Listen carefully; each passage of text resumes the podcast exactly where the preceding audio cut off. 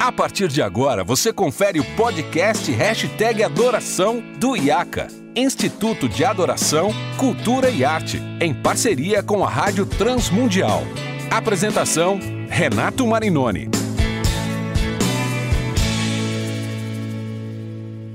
Olá, seja muito bem-vindo a mais um episódio do podcast Hashtag Adoração. Você já sabe, esse podcast que é produzido pela Rádio Transmundial, que há 50 anos tem pregado a palavra de Deus em todo o Brasil, e pelo IAC, Instituto de Adoração, Cultura e Arte. Hoje estamos falando diretamente da última noite do Imersão IACA 2021, que aconteceu totalmente online, totalmente ao vivo, reunindo líderes de louvor do Brasil e até de outros lugares do mundo, de vários estados do Brasil, para um momento muito especial de reflexão, de ensino e tantas coisas especiais na nossa vida. E hoje nós temos a alegria de ter mais uma vez aqui no hashtag Adoração o querido ministro, grande referência na área de adoração e louvor do Brasil, um dos chamados com carinho dinossauros da adoração no Brasil, meu querido Azaf Borba. Azaf, seja bem-vindo mais uma vez. Sim, glória a Deus. Uma honra estar aqui no podcast também, hashtag adoração, junto com toda essa turma querida, para participar desse paredão aqui, ó. Espero que o é meu amigo aí. Paulo César chegue logo. Glória ao Senhor Jesus. É isso aí, o Azaf já anunciou. Nós temos a outra participação muito especial, o querido pastor Paulo César, do Grupo Logos, que há tantos anos também tem nos abençoado, está tentando conectar, daqui a pouco ele entra aqui com a gente. Eu quero começar a fazer uma pergunta e vou abrir os participantes, que eu sei que as perguntas são várias. Azaf, aqui na sua palestra sobre discipulado, você falou sobre a simplicidade, não buscar seguidores, não buscar cliques, não buscar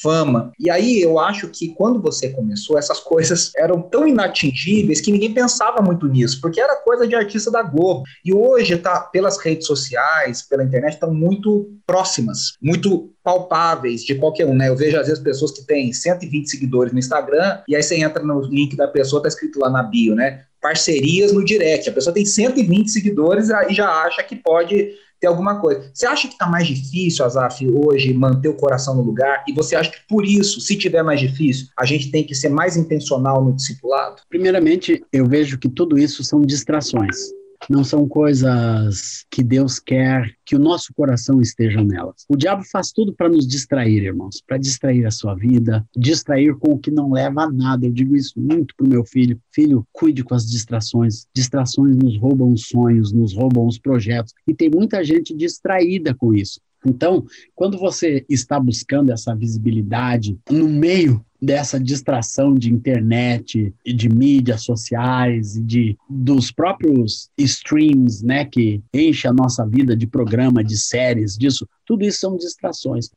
Se a sua vida é voltada para isso, vai estar roubando tempo de alguma coisa muito mais preciosa que você deveria estar fazendo com o seu tempo, com a sua vida. Eu acredito que uma pessoa não é um problema ela ter X seguidores, mas pôr o coração nisso. Nosso coração deve estar sempre totalmente ligado no Senhor. Sabe por quê? Porque o sucesso ele é passageiro, minha gente. Ele é uma coisa que vai e volta.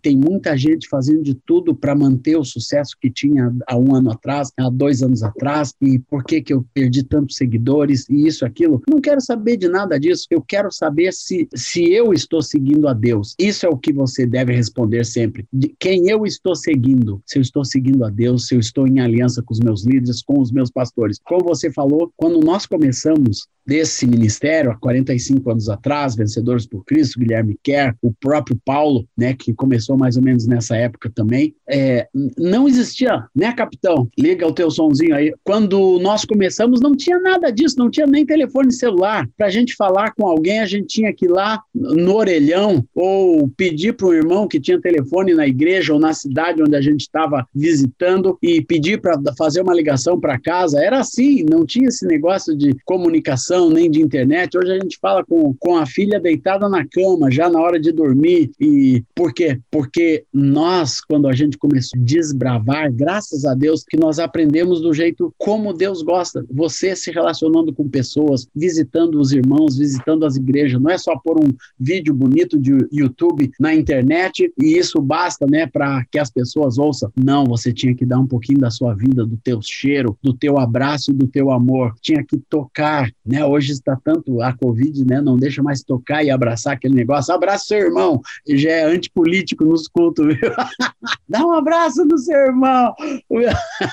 Chega bem pertinho dele e diga: Jesus te ama. Isso aí não existe mais já. A, a Covid está acabando. É um ato subversivo agora. É, é, é, não pode uh, mais uh, falar isso. Mas, quando a gente começou, começamos totalmente voltados para o relacionamento com os irmãos, com as igrejas. E por isso, eu creio que o Paulo César goza disso também, porque eu vejo os passos dele por esse mundo.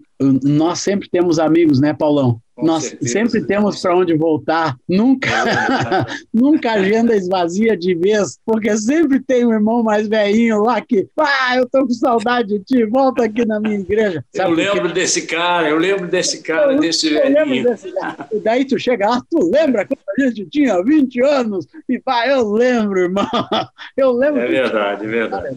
Eu lembro Eu quero dar as boas, eu quero dar as boas-vindas para o pastor Paulo aqui nessa, nessa noite especial do Imersão Olha, eu espero que vocês tenham noção do privilégio que nós temos essa noite. Nós estamos aqui com dois eu falo isso porque eles têm esse coração humilde, eu posso falar com alegria. Dois das maiores referências na, dos últimos 50 anos, 60 anos da história da música no Brasil e de pessoas incríveis que fazem parte da nossa trilha sonora, da nossa vida e de tantas milhares de pessoas. Pastor Paulo, é uma alegria, um privilégio. Como eu disse ontem, né, eu não tenho nem roupa para estar tá aqui, assim, eu não tenho roupa para estar tá nessa gravação. Obrigado mais uma vez por ter aceitado o nosso convite também. Seja bem-vindo. Dá uma saudação pessoal aí. Gratidão é toda minha. Cara, é, é demais. Pastor Paulo, você, você, também acha, como a, a, pergunta que eu fiz para o Azaf, né, que hoje ah. as redes sociais, a, os seguidores e tudo isso, e eu vejo que o senhor está tentando também, né, deu um up nas redes sociais, canal no YouTube, o grupo, as músicas do Logos no streaming, mas o senhor acha que para o coração de quem está começando, quem é mais jovem, isso também pode ser uma armadilha de distração, de tirar o foco do que realmente importa, o Azaf estava falando um pouco antes aqui? É, eu creio, eu tenho, eu tenho trabalhado muito com a ideia que, que é uma ideia que, que nasceu no meu coração e por isso ela, ela tem muito valor, que é a ideia da, da conversão real. Eu acho que quando Deus converte o coração de alguém, essa pessoa é conduzida. O que acontece muitas vezes é que a gente confunde né? Pessoas que já tiveram uma experiência real de Deus consigo mesmo, ou seja, Deus efetuou nele uma obra salvífica e continua restaurando, fazendo um, um, tempo de santificação na vida dele. Então, essa pessoa, ela vai sentir essa orientação ao longo de todo o tempo, de toda a sua vida, de tudo que fizer, em tudo que colocar as mãos e os pés. Então, é, é as outras coisas, elas serão, elas serão sempre, sempre armadilhas, mas dificilmente elas serão armadilhas que vão pegar pessoas que foram de fato convertidas pelo Senhor, que foram lavadas pelo sangue do Senhor. Essas pessoas, elas, elas vão ter uma, uma espécie de uma proteção pela própria palavra de Deus, por essa obra que Deus faz no coração, e elas vão passar por todas essas armadilhas. Elas vão olhar de lado e de opa, tem outra aqui Opa, tem outra aqui, opa, tem outra aqui. Mas essa pessoa vai sendo desviada dessas coisas por causa daquilo que é novo na sua vida. Então, é possível que pessoas assim, eh, novas na fé, que estão começando ainda, possam sentir de uma forma mais difícil de dobrar essas questões todas. Eu não pude acompanhar antes o que estava sendo dito, eu estava numa outra, numa outra conversa, mas eu, eu, eu creio que é, todas essas armadilhas que são colocadas para o músico cristão, para o músico evangélico, elas não são coisas novas, de fato não são novas. Elas sempre vêm à margem, à margem, elas sempre vêm cercando né, buscando de alguma forma mudar aquilo que já está no coração das pessoas. Quando o camarada quer servir a Deus, ele vem com o coração limpão, ele vem com o coração desejoso, ele vem, ele vem com uma vontade muito grande. E aí aparecem algumas coisas, às vezes é a própria gravadora, às vezes são as pessoas que são os que fazem a agenda dessa pessoa, às vezes são os produtores, às vezes são até mesmo os arranjadores, são pessoas que vão, de alguma forma, tentando cercear e, e levar essa pessoa a ter pensamentos que ela não tinha mas ela acaba se deixando levar por aquilo que os outros mostram que faria dela uma pessoa diferente, uma pessoa mais aceitável na mídia, seja ela qual for, e assim por diante. Então, essas armadilhas, elas sempre estiveram presentes e sempre estarão. Aquele que de fato tem sido lavado pelo sangue de Cristo, tem compreendido o que é o seu chamado e tudo mais. Daqui a pouco eu vou conversar com vocês mais a miúde sobre isso. Mas é, é, essas pessoas têm uma possibilidade de serem guardadas ou mais guardadas dessas artimanhas e dessas armadilhas. Instantes que se prolongam tentando mudar tudo que já se fez novo, pois Cristo mudou tentando hoje trazer o que eu tento esquecer.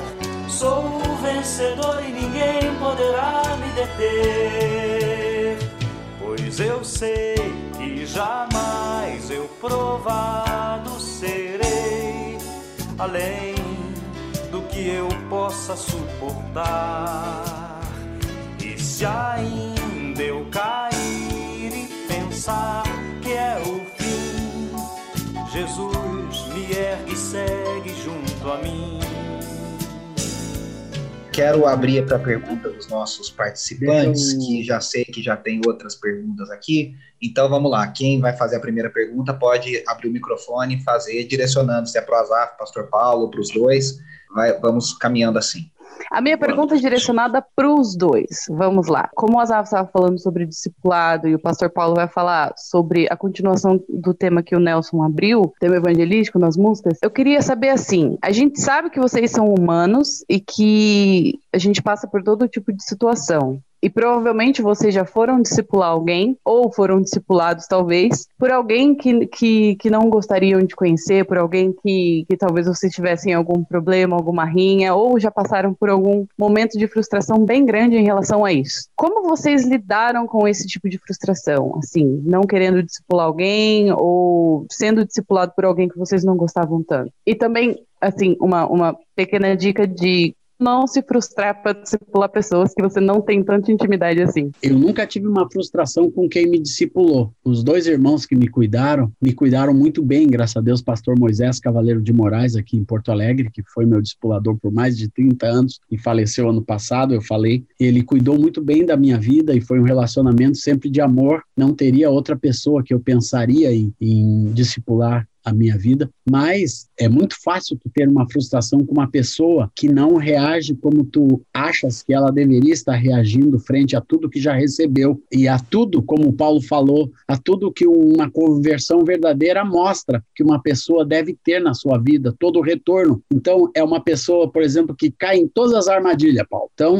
em todas as armadilhas que o inimigo dá, ele cai nessas armadilhas. Depois a gente tem que ir lá e tirar o pé do cara e curar as feridas, porque de novo caiu numa armadilha. Então isso traz frustração. Mas essa própria frustração você coloca nas mãos de Deus e deixa e entrega. Nós temos que aprender a entregar essas incapacidades ou que nós temos com relacionamentos ou que as pessoas podem ter conosco. Nós temos que ter a humildade de entregar isso nas mãos de Deus e deixar Deus continuar a sua obra no, em qualquer relacionamento que a gente tenha. Eu acredito muito em alianças entre pessoas, que o discipulado não é só um, um vínculo da igreja, assim, de, um, de alguém que vai cuidar da minha vida, mas uma pessoa com quem eu vou ter uma aliança de amor e vou caminhar com ela para o resto da minha vida. E eu louvo a Deus de ter os meus relacionamentos nesse nível de aliança em tudo na minha vida foi marcado pelas alianças, aliança com Deus, aliança com a igreja, principalmente com a igreja local aqui onde eu estou em Porto Alegre, sempre estive, aliança com os meus pastores, aliança na minha família, com casamento e filhos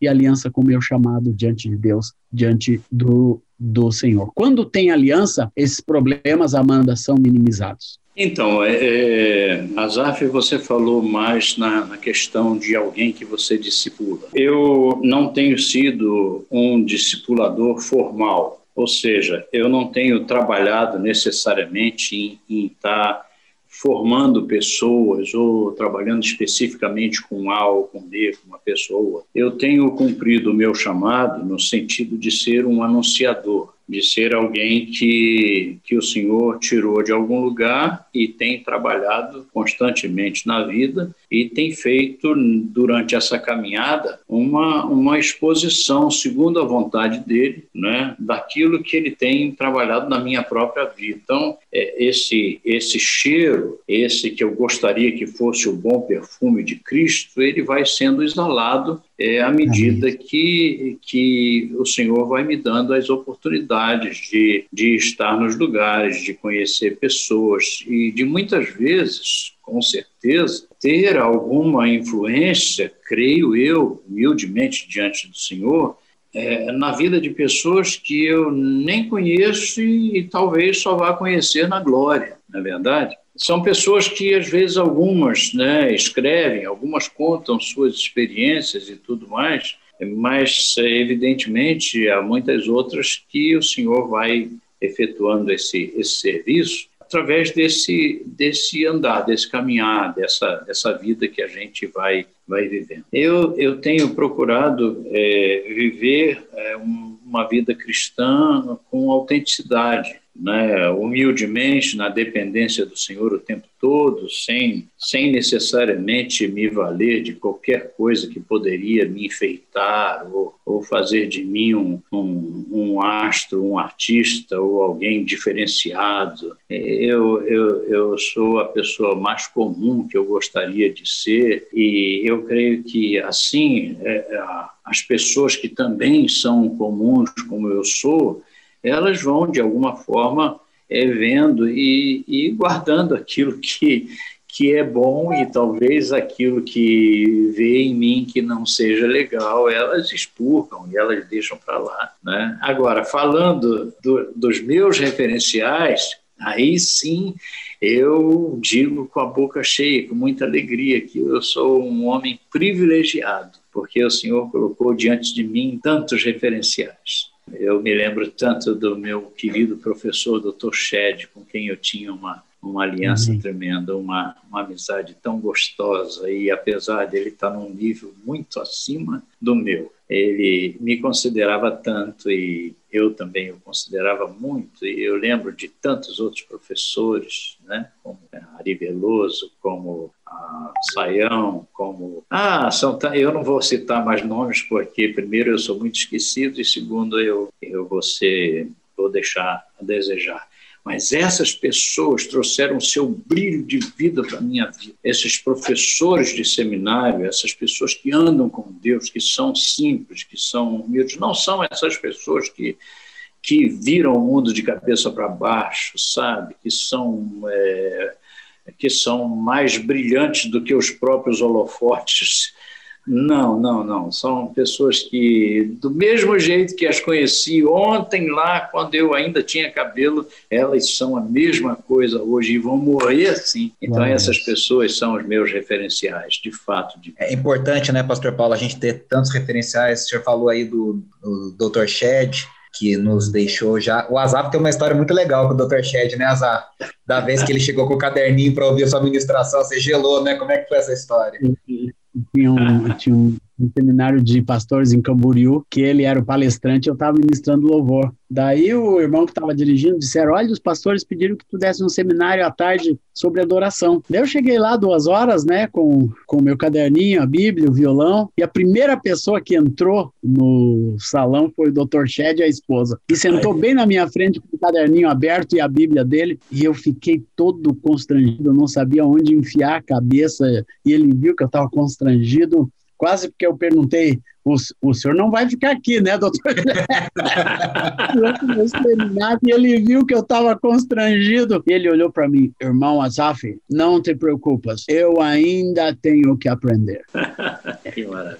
Trouxe que uma exemplo, tranquilidade. É, que maravilha. Depois, quando eu, fui, quando eu fui escrever o meu livro sobre adoração, eu mandei para ele o livro, né, e disse, doutor Shed, o senhor não quer dar uma olhadinha nesse livro e, e escrever alguma coisa para mim? ele fez o prefácio do livro, cara. Oh, ele leu todo viu todos os principais tópicos Marcos escreveu um prefácio de quatro páginas e com todo, com todo carinho. Foi um dos últimos livros que ele fez isso, Paulo. É, é, né? e eu Você é um homem privilegiado. Coisa Glória a Deus, coisa é. querida coisa querida, muito saudade dele. Inclusive, quero, Paulo, publicamente aqui externar a perda da sua querida Nilma, né, que sim, sentimos sim. aqui, oramos por você e deixamos o carinho da nossa família para você, meu amado irmão. Muito obrigado, muito obrigado. Glória a Deus. Obrigado. Nós também sentimos bastante, na época acompanhamos em oração e e é lindo saber que, apesar da dor e da tristeza, também temos continuado acompanhando, né, pastor? A gente amava muito a dona Nilma, ela sempre foi muito carinhosa com a gente, acompanhou a Andressa e eu no início do nosso namoro, quando a gente estava lá em Santa Luzia, lá no CTMDT, que vocês ficavam hospedados lá,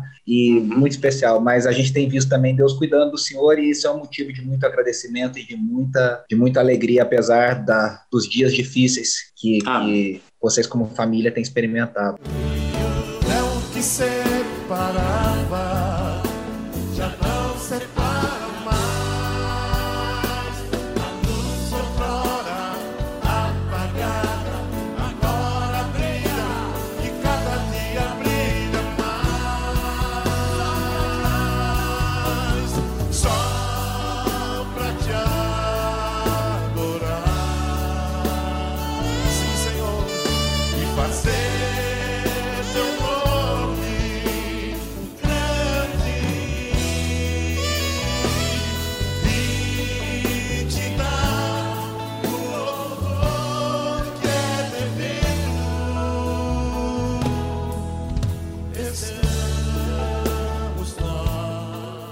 Eu vou passar para Marissa, Marissa e depois a Rose. Marissa, você escreveu sua pergunta, pode fazer a pergunta para o Azaf, então, e aí a gente continua a conversa. Azaf, eu amo uma Nossa. canção desde pequenininha, chamada Jesus em Tua Presença. Desde pequena, né? Eu tenho 36 anos e eu cresci com essa canção. E hoje eu ministro essa canção aqui em Peruíbe, eu, eu, sou da Baixada Santista. Toda vez que eu ministro essa canção, Azaf, a igreja canta que parece que vai explodir, né? Então, o que eu, a minha pergunta é se você poderia compartilhar conosco qual é a inspiração, Azaf, que, que Deus colocou no teu coração para essa canção Jesus em tua presença, que ultrapassa gerações e continua abençoando muitas vidas, como abençoa a minha e a vida da minha igreja. Nada como ter o livro com as histórias já escritas, viu? Tá aqui, história por trás da música. Viu? 60 histórias e vamos achar que Jesus em tua presença. Bem, esse cântico foi parte de, um, de uma leva de cânticos que eu compus na década de 80, em meados da década de 80, e que se tornaram, assim, os principais cânticos do meu inário. Tá aqui, ó, página 92. E esse cântico nasceu antes de um congresso que nós tínhamos, que eu fui convidado, o primeiro grande congresso nacional que eu fui convidado foi em Brasília. E, e eu disse assim para Deus: Deus, eu não quero ir sem alguma coisa muito, muito especial para esse congresso. Eu buscando ao Senhor uma noite, eu escrevi um cântico chamado Minha alma engrandece ao Senhor. Minha alma engrandece ao Senhor, meu espírito se alegra em Deus, meu Salvador. Eu fiquei feliz com a com, com aquele cântico, mas eu ainda achava que faltava alguma coisa que, que, que eu queria levar de especial. Um dia sentei-me ao piano que eu tinha recém adquirido em casa, no meu apartamento, e comecei, dei, dei o acorde Ré maior assim, blém, e comecei assim, ouvir não algo que eu estava cantando, mas parecia que eu estava ouvindo outras pessoas cantando. Daí escrevi Jesus em tua presença. Reunimos-nos aqui. É o povo de Deus reunido. Reunimos-nos aqui. E fui escrevendo, contemplamos tua face, rendemos-nos a ti. E no outro dia eu tinha uma reunião de oração às seis, às seis da manhã com dois amigos. Eu, foram as primeiras pessoas para quem eu toquei esse cântico. Daí eles disseram: Olha, nós ficamos arrepiados, tem alguma coisa muito, muito preciosa de Deus nesse cântico. Vamos ensinar para a igreja no fim de semana. E foi assim. Daí ensinei para a igreja em Porto Alegre, no fim do mês ensinei no encontro em Brasília, e dali foi para o Brasil inteiro, e eu canto esse cântico todo final de semana da minha vida. Eu não me escapo em qualquer reuniãozinho que eu vou fazer do Zoom, eu canto Jesus em tua presença e foi algo muito especial e a história está no livro aqui, viu? Está bem, de, bem definida aqui todos os momentos, como surgiu a letra, depois como surgiu os primeiros arranjos, as primeiras gravações. O Azar, que são dessas canções que acompanham pela vida, assim como autor não, da minha fé, acompanha o Pastor Paulo, em todos os lugares que ele vai, ele tem que cantar autor da minha fé, senão não, o Grupo Logos ah, não sim. foi lá, né, Pastor? Não, não, não, não. O Paulo tem, tem muitos cânticos desses, sem dúvida alguma, o Logos tem essas marcas, né, Paulo? São cânticos que a gente gosta de cantar e cânticos que falaram muito para a igreja, como fala para você, Maressa, e fala para os irmãos por aí afora. E eu Excelente. tenho uma grande alegria de ter sido um instrumento que Deus usou para trazer esse cântico do céu para a terra. Bom, pessoal, nós vamos terminar o nosso papo por aqui, continuando na semana que vem. Esse papo maravilhoso com Azaf Borba e Paulo César, falando sobre vocação, ministério, discipulado, contando experiências nesses papos que têm sido incríveis aqui diretamente do Imersão IACA 2021. Eu volto na semana que vem com mais um episódio do Hashtag Adoração. Lembrando sempre que você pode acessar esse e todo o conteúdo bíblico de qualidade produzido pela Rádio Transmundial lá em transmundial.org.br. Um grande abraço e até semana que vem. Preciso ser mais